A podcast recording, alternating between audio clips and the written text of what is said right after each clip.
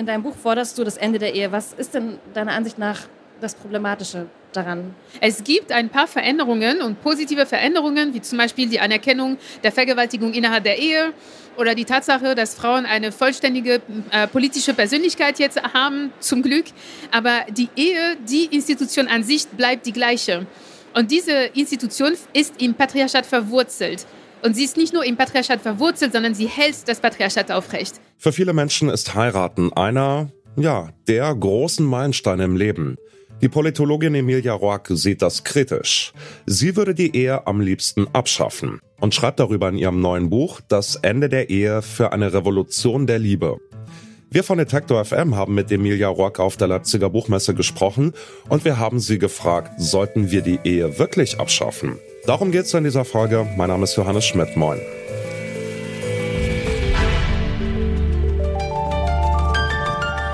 Zurück zum Thema.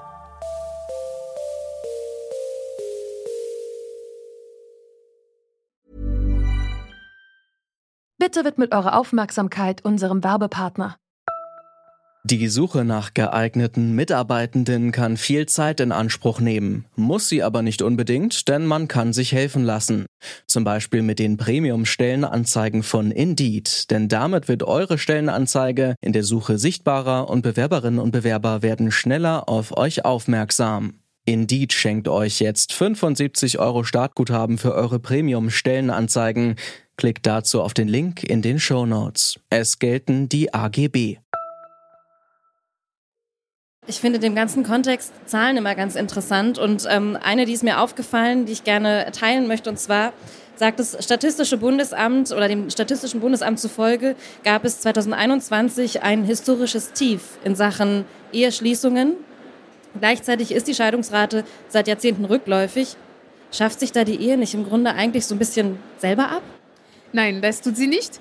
Ähm, also das, ich glaube, es gab auch bestimmte Gründe dafür. Ne? Also das war, ich weiß nicht, wann diese Statistik war, vielleicht auch in der Pandemie, also in der genau, ja, dann Kann ist doch sein. klar, warum es keine Ehen gibt und nicht, weil plötzlich alle so feministisch angelegt sind und denken so, nein, äh, keine Ehe mehr.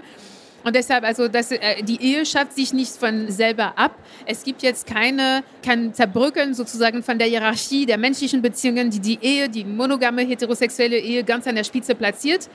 Das würde ich nicht sagen. Ich würde auch noch mal sagen, dass die Heterosexualität als politisches Regime auch noch etabliert ist und überhaupt nicht hinterfragt wird. Erst vor fünf Jahren wurde ja in Deutschland die Ehe für alle eingeführt.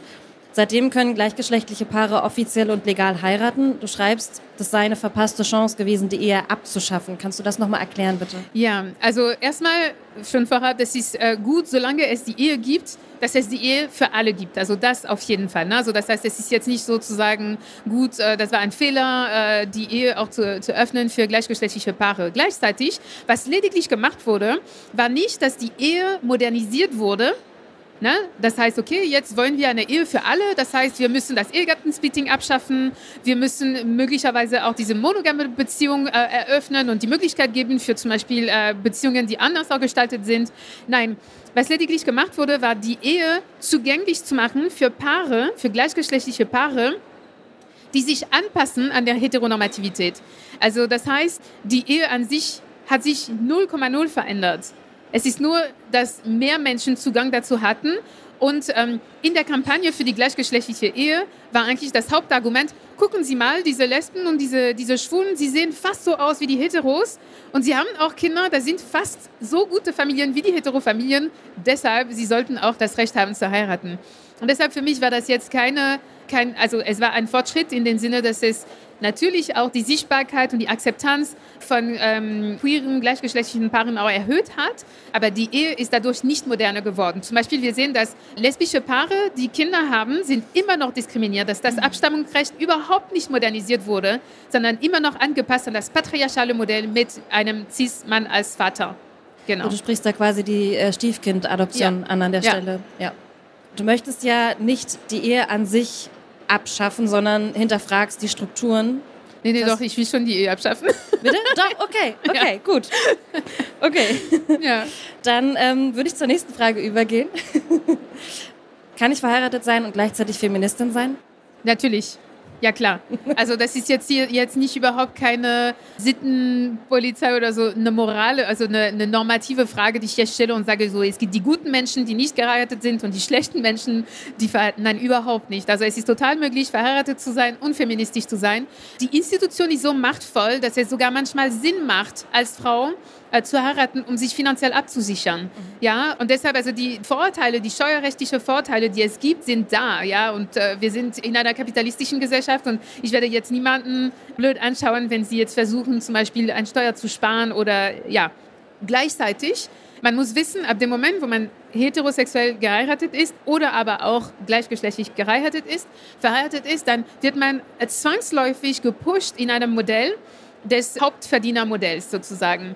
Und in diesem Modell ist es klar, es gibt eine Person, die mehr verdient und mehr Lohnarbeit nachgeht und eine Person, die sich um das Kind und die Kinder kümmert und ihre Lohnarbeit reduziert und allmählich abhängiger wird finanziell von der Person, die mehr Lohnarbeit nachgeht, in der Regel der Mann. Das muss man wissen. Deshalb also feministisch zu sein und gleichzeitig verheiratet zu sein und heterosexuell gebunden zu sein in diesem Kontext mit Kindern, heißt viel mehr Arbeit, um den Feminismus auszuleben. Das Ende der Ehe, das ist eine große Aufgabe, es ist eine große Ansage. Du machst auch Vorschläge, wie man das schaffen kann. Ein Vorschlag ist eine feministische Steuer. Was verbirgt sich dahinter?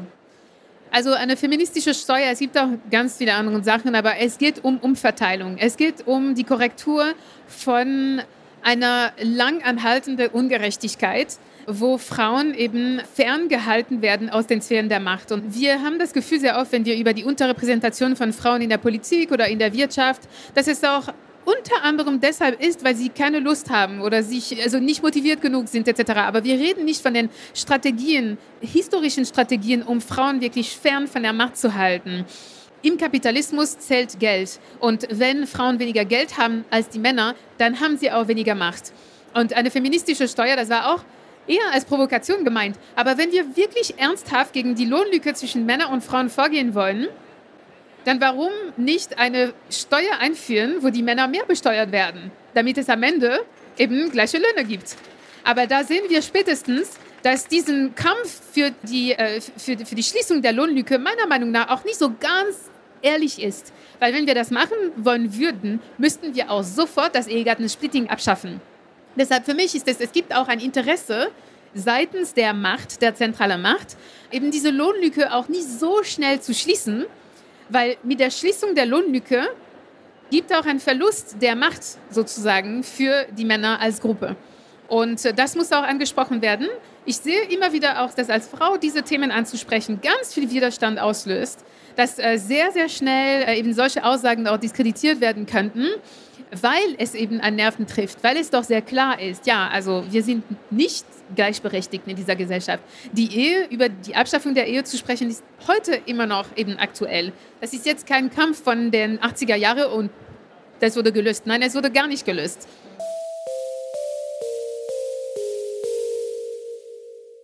Emilia Rock will die Ehe gern abschaffen.